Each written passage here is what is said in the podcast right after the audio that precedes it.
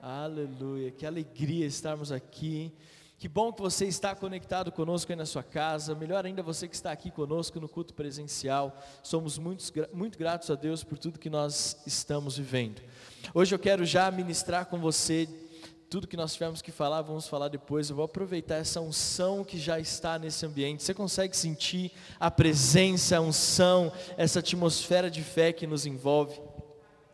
E eu quero ministrar com você hoje a quarta mensagem da nossa série sobre família, sobre teto de vidro. Nós já estamos na quarta e penúltima, semana que vem vai ser a última mensagem da nossa série, e eu tenho certeza, e nós estamos orando para que esta série possa ser um divisor de águas nas famílias da nossa igreja e de todos aqueles que estiverem conectados conosco. Nós estamos orando para que a nossa igreja, para que as famílias da nossa igreja possam ser alcançadas pelo poder do Espírito Santo. Tudo pode, é, tudo pode ir bem, mas se a nossa família não estiver bem, é como se nós estivéssemos fracassando. Então, que nós possamos ter esse entendimento. Aí você pode passar, pastor, mas eu sou um fracasso. Não, Deus está dando para cada um de nós o privilégio de reconstruir e de viver algo novo na nossa casa e na nossa família. Amém? Você crê nisso? Então permaneça firme em nome de Jesus. E o tema de hoje é cuidando do que é importante nós precisamos cuidar daquilo que é importante. Eu vou fazer uma afirmação aqui no começo dessa mensagem que é a seguinte: nem a melhor das construções resiste ao abandono, nem a melhor das construções resiste ao abandono.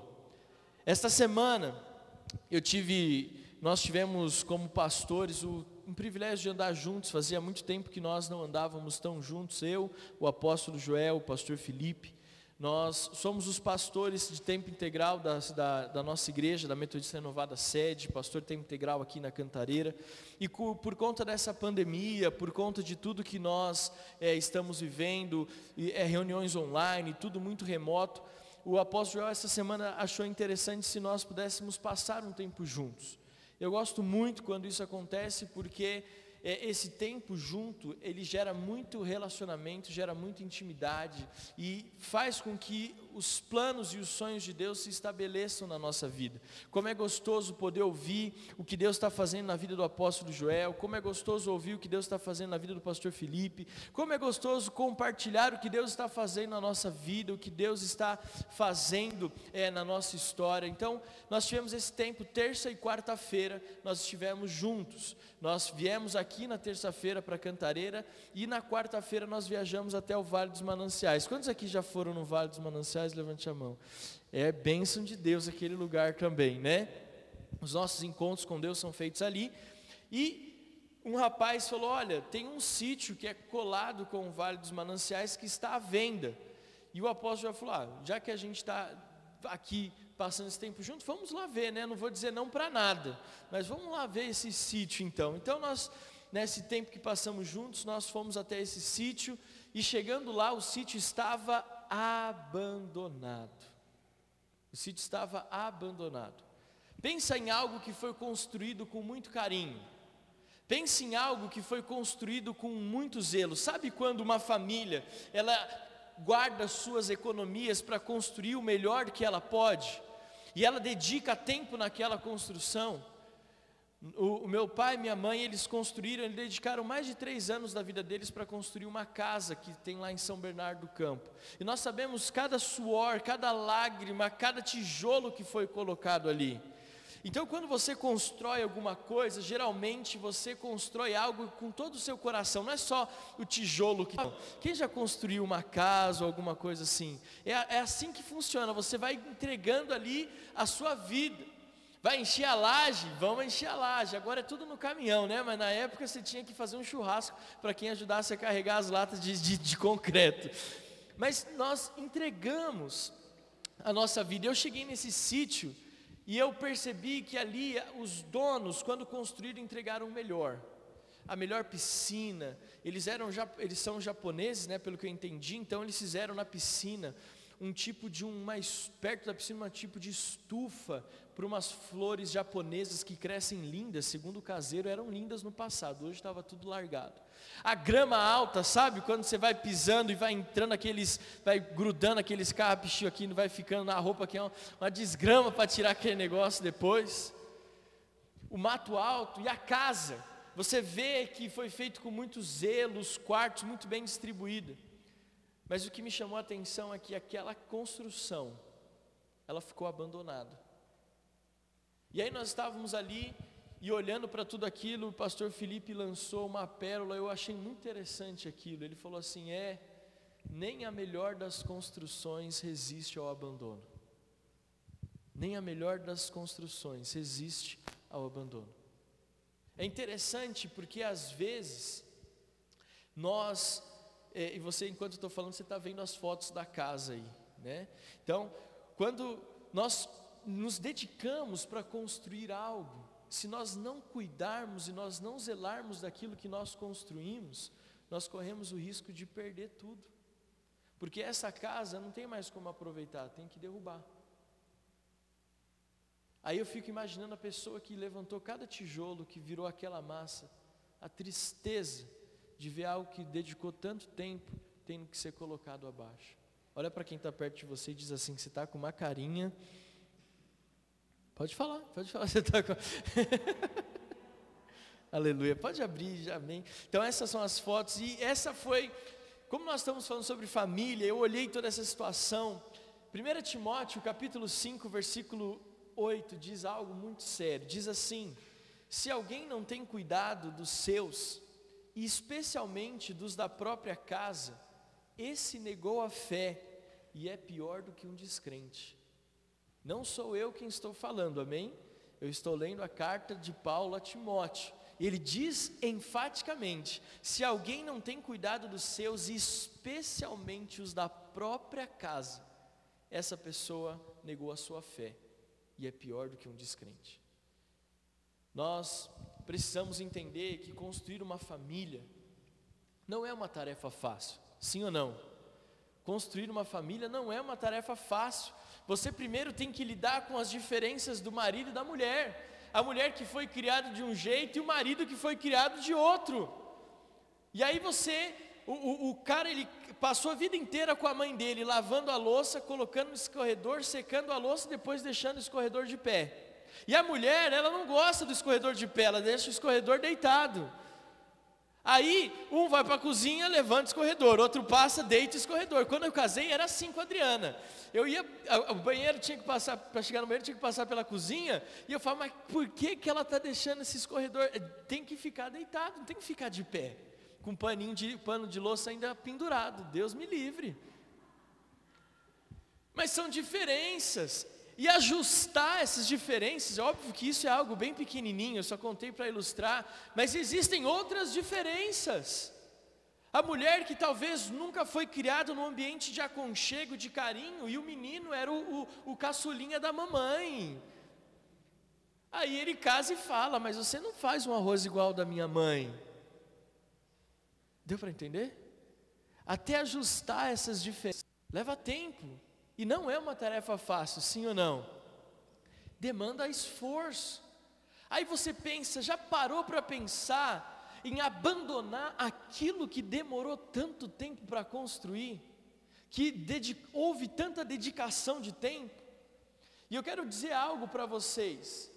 Quando nós falamos em construir uma família, nós não estamos falando daquilo que é carnal não é a relação sexual, não estamos falando daquilo que envolve gerar um filho, né? E usar uma palavra mais antiga, parir um filho. Isso não é construir uma família, isso são questões fisiológicas. A família não tem a ver com a intimidade do marido e da mulher. A família não tem a ver em engravidar e ter um filho. Família, querido, é estabelecer um casamento transparente, amoroso e com amizade. Isso é família. Não é só a intimidade do homem e da mulher, mas é o que eles constroem que vai mostrar para as pessoas que eles se amam e que Jesus é a terceira dobra daquele cordão. Está aqui comigo? Você que está na sua casa, pegue, pegue isso. Construir uma família é você é, não apenas ter filhos, mas criar filhos que amam a Deus e vivem dignamente. Não basta, hoje, assim, tem uma coisa que como pai me incomoda, é você enxergar pessoas que estão criando seus filhos de qualquer jeito criando seus filhos de qualquer maneira, largando seus filhos na rua, largando seus filhos para descobrirem o que eles acham melhor, deixando seus filhos entregues a modismos, deixando os filhos entregues às tecnologias. Não, criar uma família é você transferir para os seus filhos o amor a Deus, se preocupar se eles estão bem, se preocupar se as coisas estão caminhando como deveriam entender se os seus filhos estão passando necessidades, isso é construir uma família. Construir uma família é servir esta família, servir ao reino, servir à comunidade. Amém, gente? Então, hoje eu quero compartilhar com você nessa série de mensagens sobre a importância de cuidar do que é importante. O que é importante? A nossa família. Como que eu vou cuidar? Como que eu vou zelar da minha família? E aí eu, eu estava pensando, nós precisamos ter o mesmo esforço para cuidar da nossa família que nós tivemos para conquistar a nossa esposa, o nosso marido. Eu conheço, tem pessoas que para conquistar alguém, o, o, homem, né? Ele queria conquistar. Eu estou falando de experiências reais. Eu vou mudar alguns fatos para não ficar tão na cara. Mas eu conheço pessoas que o cara, quando ele estava apaixonado para a mulher antes de casar com ela, ele ia no trabalho e levava flores ele levava bombom de chocolate, ele fazia, sabe, gastava todo o salário para comprar um presente para a amada, era um esforço, todo mundo via que aquele cara, e ele ganhou a pessoa pelo esforço, a pessoa se apaixonou por ele, amou ele pelo esforço que ele teve de conquistá-la, aí conquistou, sabe o que aconteceu? Nem aquela caixa de bombom garoto que é a mais barata, que tem uns bombons que ninguém gosta, ele compra mais. Porque às vezes nós temos um trabalhão para construir algo, para conquistar, mas às vezes nós não demandamos o mesmo empenho para manter. Dá um glória a Deus aí, irmão, você está muito quieto. Pode respirar.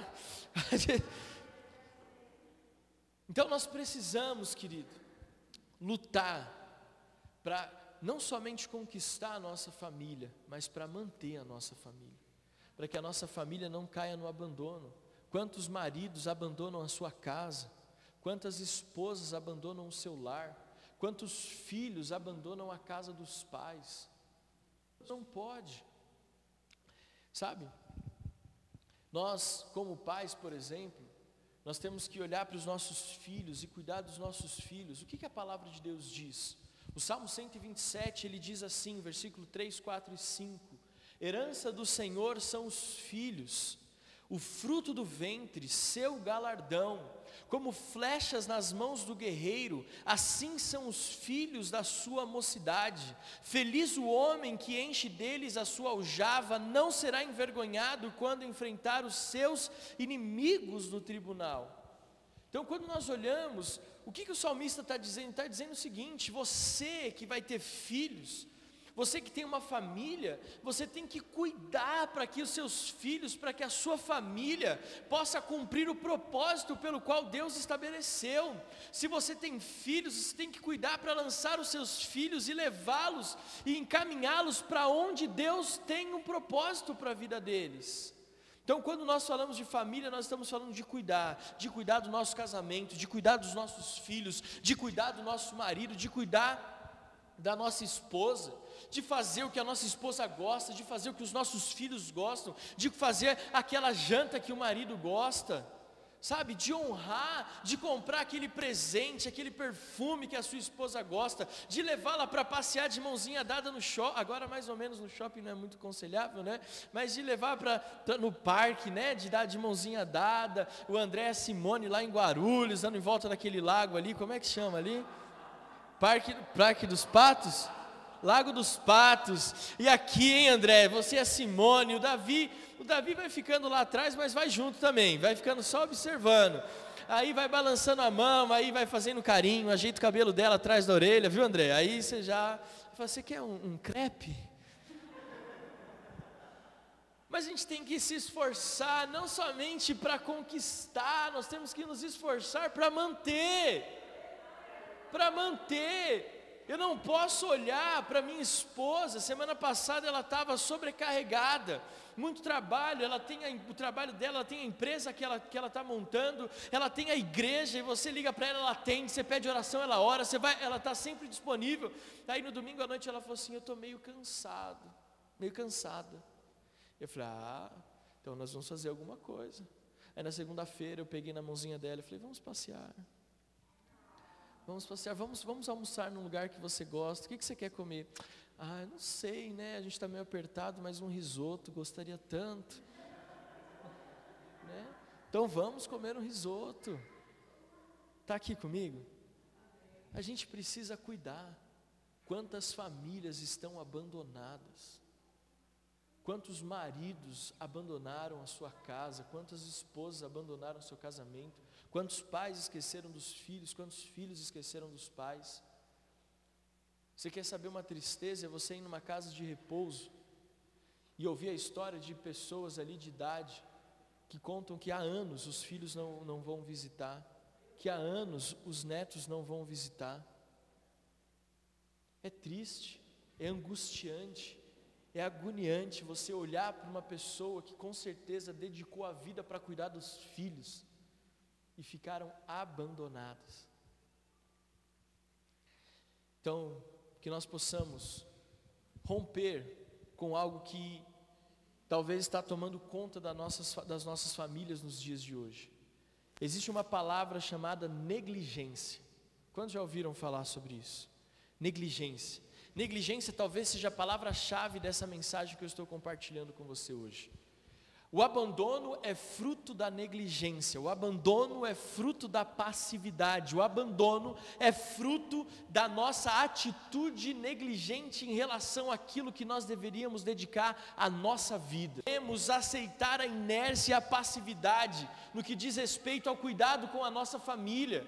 Nós não podemos ser negligentes com a nossa família, nós não podemos ser passivos com a nossa família, nós precisamos cuidar daquilo que é importante. Nós precisamos dedicar as nossas forças naquilo que é importante. Casamentos, relacionamentos entre pais e filhos estão arruinados, não porque falta o amor, mas porque houve abandono, porque houve negligência. Quando a sua esposa mais precisava, você em vez de trazer para perto, você colocou para longe. Quando seu marido precisava apenas de alguém para colocar a cabeça, para um colo para descansar, você o colocou para longe. Quando os filhos quiseram falar alguma coisa, coisa importante, você não deu ouvidos. A negligência, ela tem feito com que tudo aquilo que talvez nós demoramos tanto para construir, venha a ruir.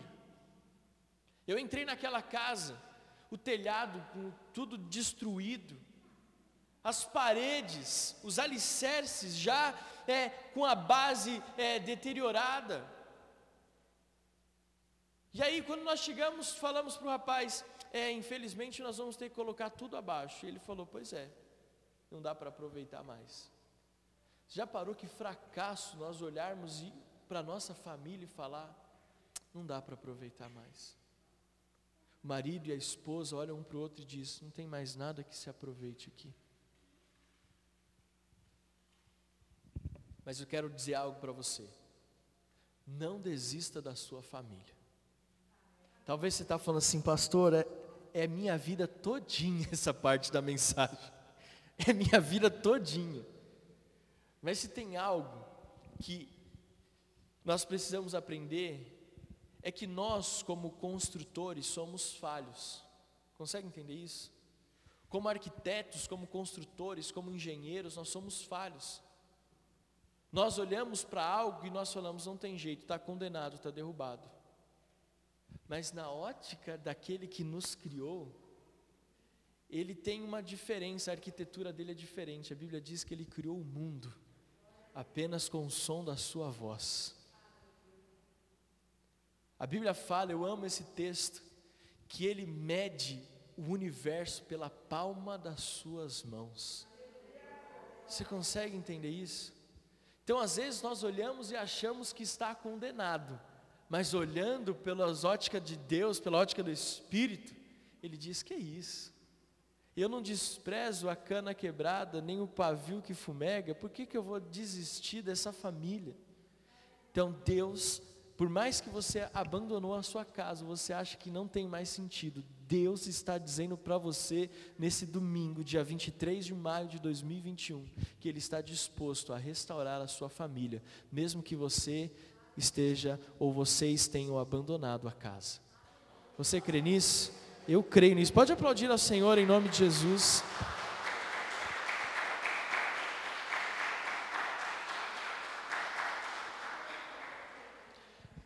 Agora, a pergunta é: como conservar a nossa casa, como cuidar da nossa família. Porque se eu não posso abandonar a minha família, se eu não posso negligenciar aquilo que me custou muito e aquilo que é o mais importante que eu tenho, a minha família, como cuidar disso? Como não permitir que a minha família sofra com o abandono? Simples. Gênesis capítulo 2, versículo 15 diz assim: Olha só o senso de responsabilidade que nós temos que ter. O Senhor Deus tomou o homem e o colocou aonde, gente? No jardim do Éden. Para quê? Para cultivar e o guardar.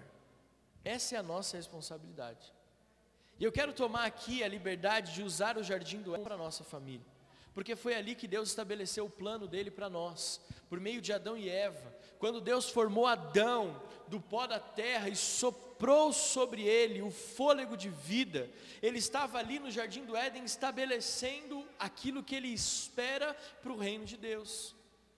Aquilo que ele espera da nossa vida vivendo o reino de Deus aqui na terra. É por isso que mais para frente ele diz: Não é bom que o homem esteja, não é bom que o homem esteja Vou fazer para ele o que? Uma auxiliadora, uma ajudadora. Então, o que, que Deus fez? Colocou Adão num sono profundo, tirou uma das suas costelas, e ali a Bíblia diz que ele então fez a ajudadora, Eva. E o que, que eles fizeram no jardim? Estabeleceram uma família que governava uma casa.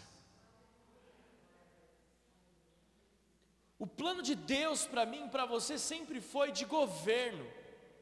Você sabe qual é o princípio do abandono? Além da negligência, é a falta de governo.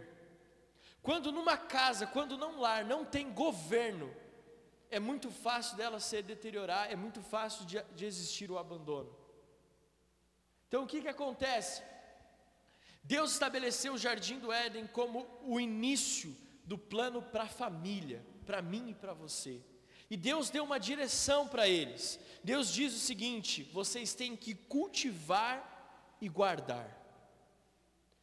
Gênesis capítulo 2 e capítulo 3, nós vemos nesses dois capítulos três pontos importantes aqui. Gênesis capítulo 2 e capítulo 3. Nós vemos a criação do homem, nós vemos ali delega, o delegar de Deus das atribuições da família, e nós vemos ali o, a queda do homem, a negligência. O que, que aconteceu quando Adão e Eva pecaram? Eles foram expulsos de casa. O pecado original fez com que eles tivessem que abandonar aquilo que Deus os confiou de mais importante. Então, olhando para esta realidade, Adão e Eva, segundo a Bíblia, em Gênesis 2 e 3, eles tinham algumas atribuições.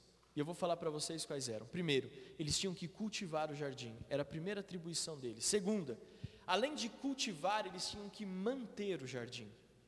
Eles não, ah, não era apenas plantar, eles tinham que cuidar para aquilo que eles para, para que aquilo que eles plantaram pudesse florescer. Terceira, atribuição de Adão e Eva no jardim do Éden, eles tinham que dar nome aos animais. Dar nome aos animais.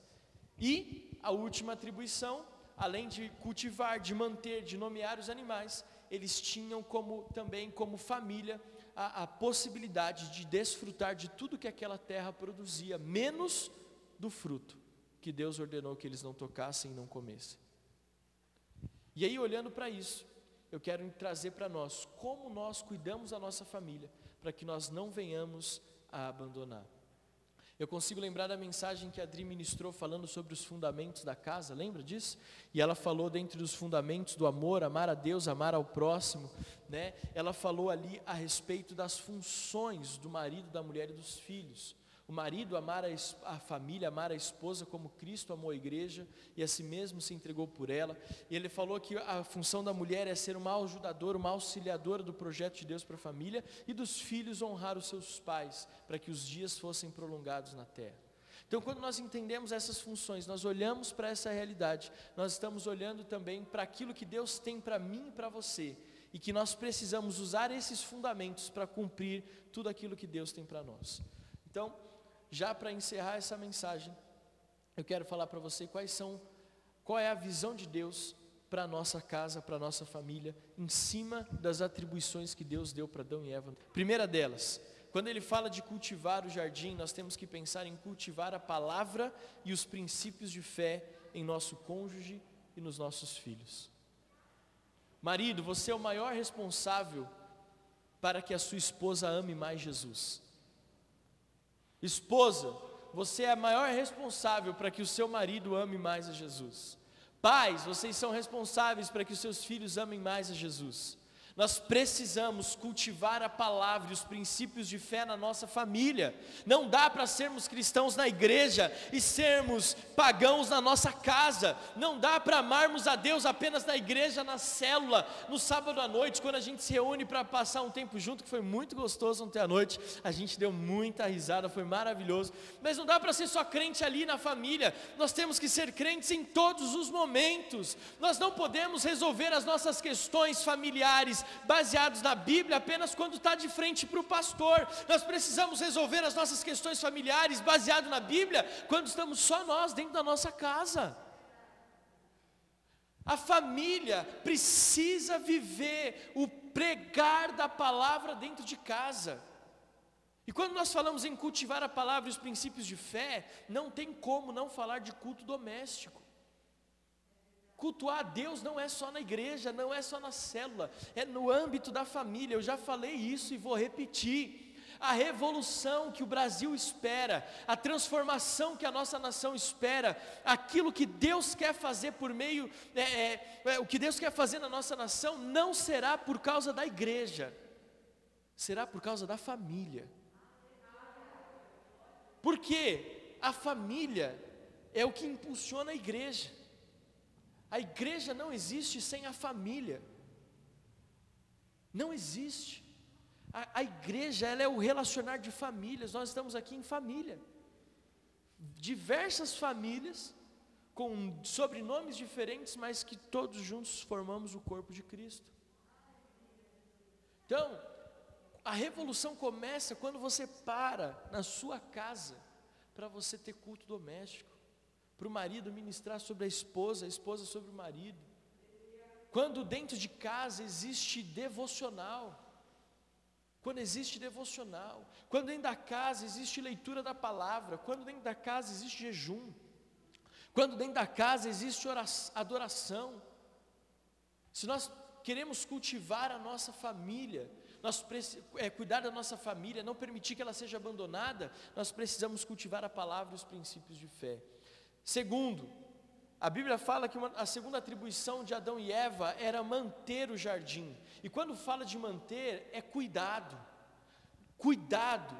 Nós precisamos ter um olhar preventivo com a nossa família.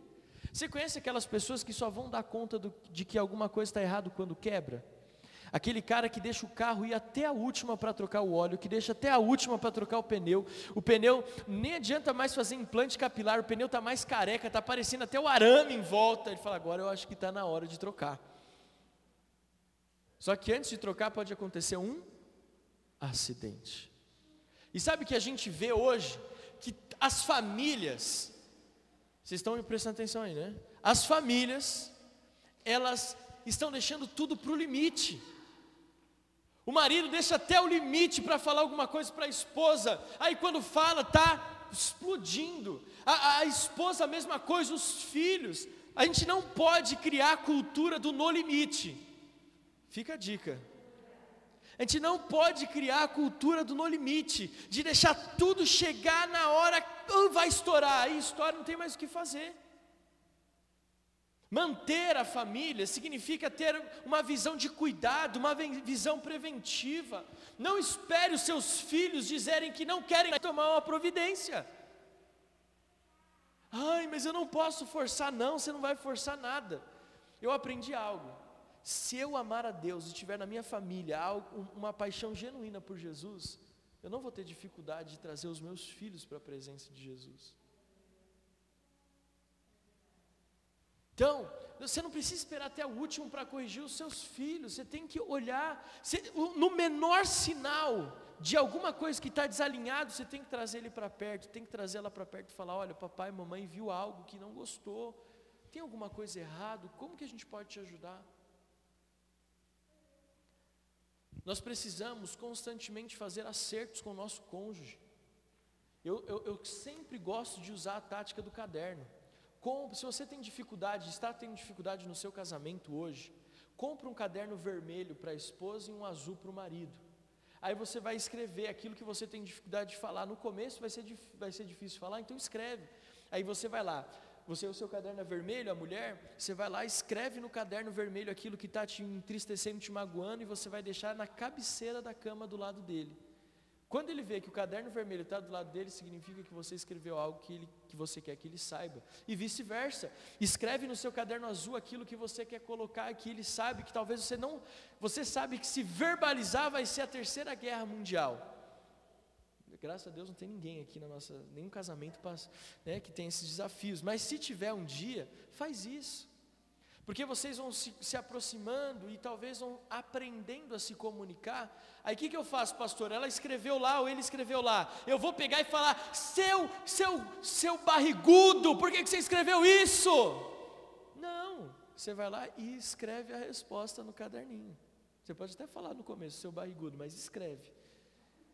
Porque falar pode doer, mas ler é um pouco mais brando. Tá tudo bem aqui comigo? Eu estou falando de família, amém? Estou falando de família. Acertos pontuais. Segundo, aliás, terceiro, dentro desse manter a, o cuidado e, e, e o olhar preventivo.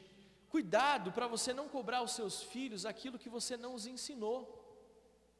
Outro dia eu me peguei, foi, foi muito louco isso. Eu estava corrigindo o Benjamin em relação a algo, e no meio da correção, o Espírito Santo falou assim comigo: Eu acho que você, ele não sabe o que você está falando. Aí eu parei no meio da correção e falei assim: Filho, você sabe o que significa isso? Aí ele, todo tadinho, ele olhou para mim e falou assim: Papai, eu não sei. Eu fiquei tão mal aquele dia, porque eu me peguei cobrando meu filho de algo que ele não sabia, que eu não tinha ensinado. Para cuidar da nossa família, para ter um olhar preventivo, eu primeiro preciso ensinar, para depois cobrar. Sabe por quê? Porque Deus faz isso ele nos ensina. E só depois ele vai começar a cobrar o que ele nos ensinou. É por isso que a Bíblia fala que Deus perdoa o tempo da ignorância. O grande desafio é quando a gente sabe e continua persistindo no erro. Esse é o desafio. Mas ensina os seus filhos. Por que, que o provérbio diz: ensina o teu filho no caminho que deve andar, e quando for moço, não se desviará dele. Amém, gente? Outro, tempo, outro ponto, só para encerrar esse daqui, sobre cuidado e, e, relação, e olhar preventivo. Não deixe passar muito tempo para resolver alguma coisa. O tempo, uma das maiores mentiras do diabo é que o tempo resolve todas as coisas. O tempo não resolve nada.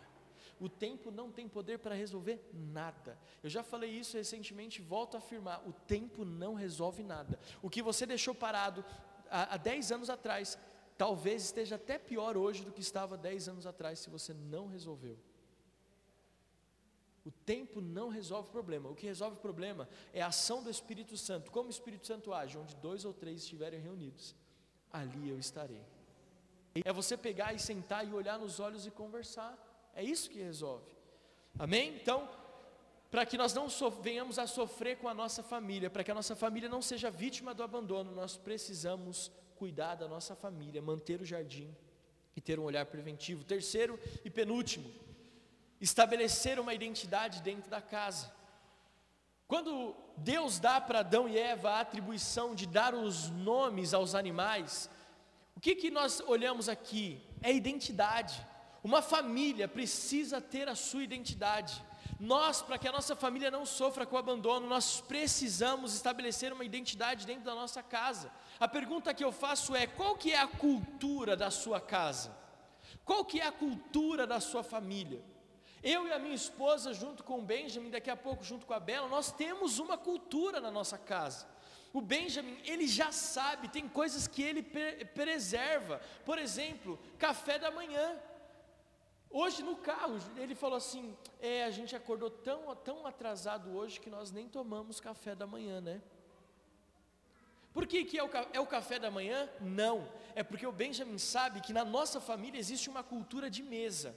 Nós sentamos juntos para tomar café, para almoçar e para jantar, sem televisão, sem celular. Nós estabelecemos aquele tempo para conversar, para compartilhar, para falar o nosso testemunho. A Adriana fala como foi o dia dela, eu falo como foi o meu, e ele compartilha como foi o dia dele. Ali no jantar é assim, no café da manhã é o tempo que ele passa com a mãe dele, mais sério, onde eles conversam, onde ela ministra Jesus de uma forma bem direta ao coração dele. É por isso que sente falta, mas tem famílias que não têm cultura nenhuma. E quando não há cultura, o que, que acontece? O mundo toma conta. Quando a Bíblia fala que uma pessoa, é, o espírito imundo sai dela, e aquela casa fica limpa, vazia, adornada, a Bíblia diz que aquele espírito maligno roda pelos cantos da terra, não achando lugar, ele faz o que? Ele volta. Achando a casa vazia, o que, que ele faz? Traz mais sete. Quando você não estabelece uma cultura, uma identidade na sua família, você está abandonando a sua família e permitindo que qualquer outra coisa possa se estabelecer ali na sua família. A cultura de assistir televisão e não conversar, a cultura da internet, a cultura do Instagram, do TikTok. Quando nós falamos de mesa e de cultura, nós não estamos falando apenas do café, ou do almoço, ou da janta, do alimento, mas é do que está por trás do alimento físico, é o alimento espiritual. Você acha que Jesus sentava à mesa com as pessoas por causa da comida? Lógico que não. Em Mateus capítulo 4, a Bíblia fala que Jesus era servido pelos anjos. Você imagina a comida do céu? Jesus não sentava à mesa com os discípulos ou com, com, quem quer que seja por causa da comida física, era por causa da comida espiritual. Quando Jesus foi para a casa de Zaqueu, não era porque Zaqueu era rico e tinha um banquete, era porque ele iria ministrar a comida da salvação àquela casa. Isso é cultura, identidade. Nós precisamos cuidar disso. Limpeza Diz, é, quando nós falamos de cuidar da nossa casa, de limpeza física, né, porque nada mais ruim do que uma casa bagunçada, cheia de sujeira. Né? Como pastor, às vezes a gente vai fazer algumas visitas, fazia muito antes da pandemia, aí às vezes chegava numa casa que você fala assim, Deus do céu. Aí a pessoa fala assim, quer alguma coisa para beber, pastor? Quero. Aí vinha aquele copo todo engordurado. E você tem que beber. Senão a pessoa vai achar que você está fazendo desfeito. Tem que beber. Aí, você, pior do que copo engordurado, é o cheiro de pano de louça sujo que fica quando seca a louça. Mas pior do que essa sujeira é o pecado e preenche os espaços. Por último, a quarta atribuição é, que Deus deu a Adão e Eva era de comer do fruto, de comer dos frutos menos daquele fruto é, que ele determinou. Mas aqui eu quero olhar para essa questão da seguinte forma: a serpente que tomou conta, que entrou naquele espaço, naquela, naquele jardim, e conseguiu influenciar o homem e a mulher para que fizessem aquilo que a única coisa que Deus pediu para que eles não fizessem. Lembre, até então não existia pecado, não existia lei. Até aquele momento era o homem e Deus num relacionamento profundo de, de intimidade na casa no jardim. Mas quando aquela serpente se aproximou de Eva e, e, e mudou, e meu Deus, me fugiu a palavra, é, conseguiu mudar a mente de Eva, conseguiu é, seduzir a, aquela mulher, ela e o marido, Adão e Eva, comeram daquele fruto. E a partir de então entrou o pecado na casa, entrou o pecado na família. E nós temos a consequência disso até hoje. Nesse contexto, o que, que eu tiro para a nossa família? Cuidado para não permitirmos entrar na nossa casa aquilo que tem que ficar do lado de fora. Muitas famílias sofrem com o abandono. Pode deixar aqui. Sofrem com o abandono porque elas estão permitindo que culturas externas entrem dentro da sua casa. Aí você fala, pastor, isso é muito legalismo. Não. Hoje a cultura da internet está dominando a cultura do reino. Filhos que não se relacionam mais com os pais porque estão viciados em internet, em jogos. Pais que não se relacionam mais com os filhos, mulheres que não conseguem desgrudar o rosto do celular. É o tempo todo, em qualquer rede social que for, os modismos que entram e dominam a família.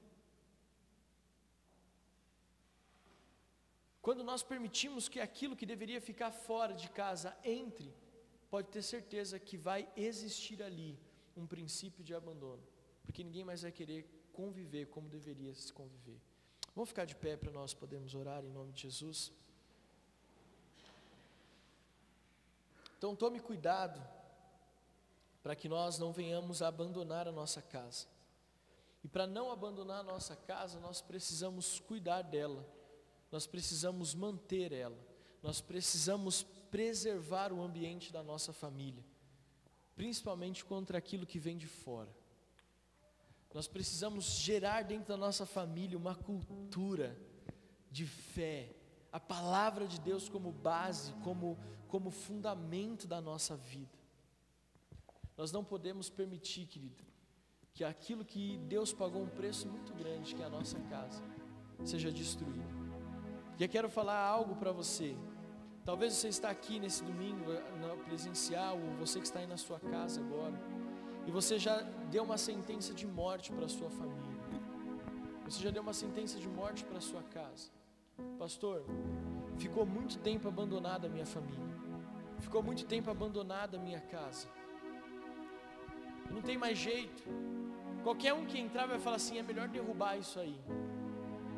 Mas eu estou dizendo para você o seguinte: se nós começarmos a colocar em prática esses princípios, são só quatro princípios que eu falei.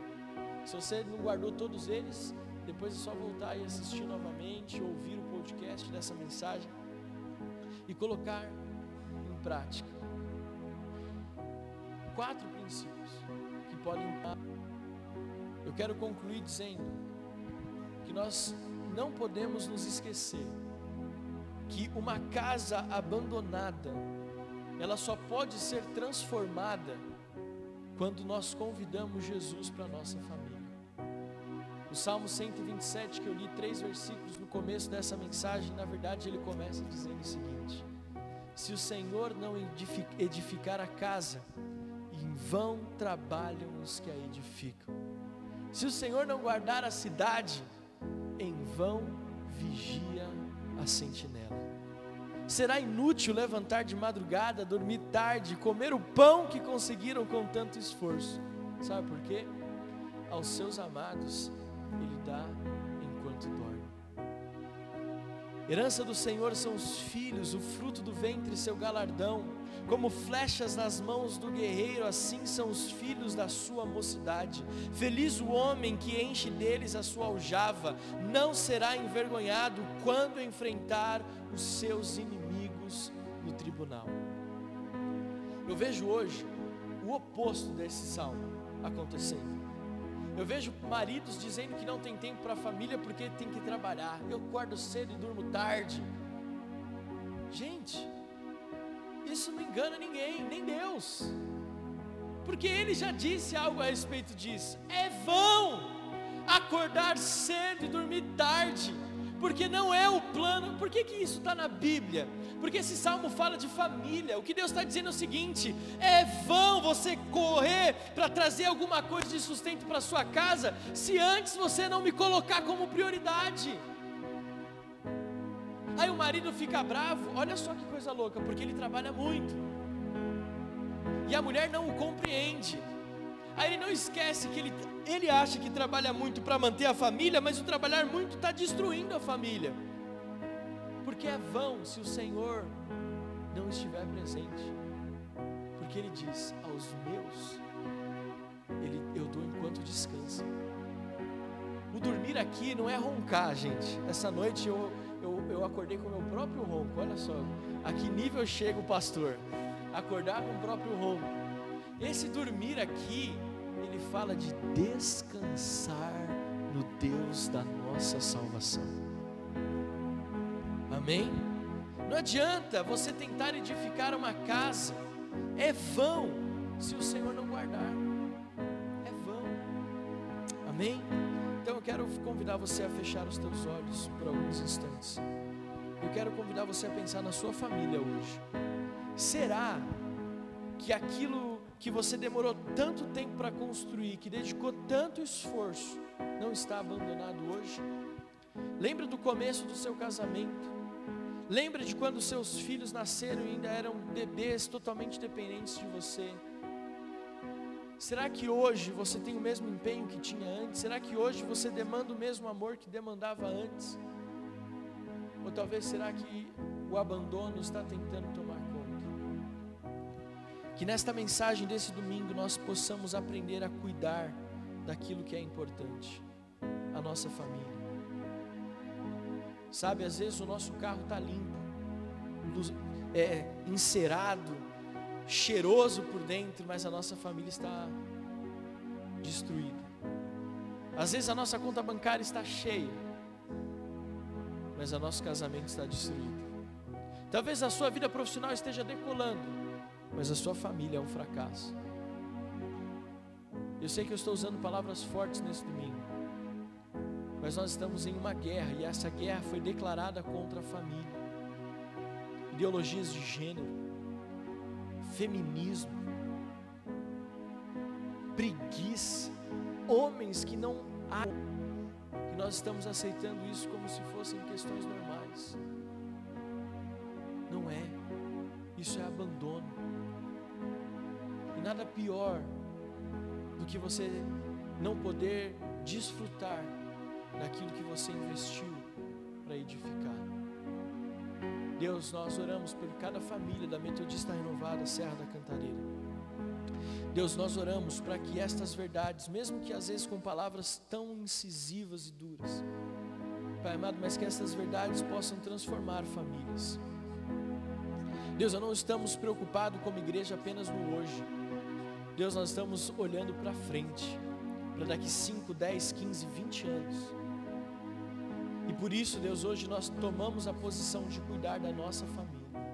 Eu quero que você, com seus olhos fechados e a mão no seu coração, você repita bem forte comigo a seguinte oração: Neste domingo, eu decido cuidar da minha família, o que eu tenho de mais importante a minha casa. Senhor Jesus, eu rompo com abandono, e a partir de agora, eu vou cuidar da minha família, do meu casamento, dos meus filhos, dos meus pais. Eu declaro que eu vou cultivar, que eu vou manter, que eu vou estabelecer uma cultura dentro da minha casa. E acima de tudo, eu vou impedir de que o diabo entre na minha casa e domine a minha família. Eu rejeito o abandono em nome do Pai, do Filho e do Espírito Santo de Deus. Amém, amém. Você pode aplaudir ao Senhor em nome de Jesus.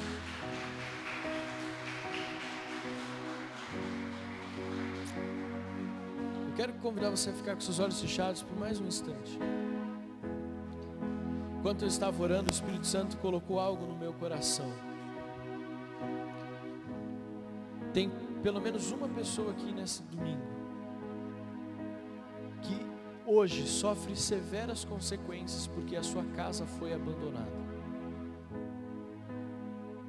Então eu quero orar por você. Você não precisa se manifestar, não precisa sair do seu lugar. Você que está na sua casa, se for o seu caso. Mas até hoje Deus me fala que tem pessoas que sofrem porque o pai abandonou a casa, porque a mãe abandonou o papel de mãe e o pai abandonou o papel de pai. E você carrega essa ferida até hoje.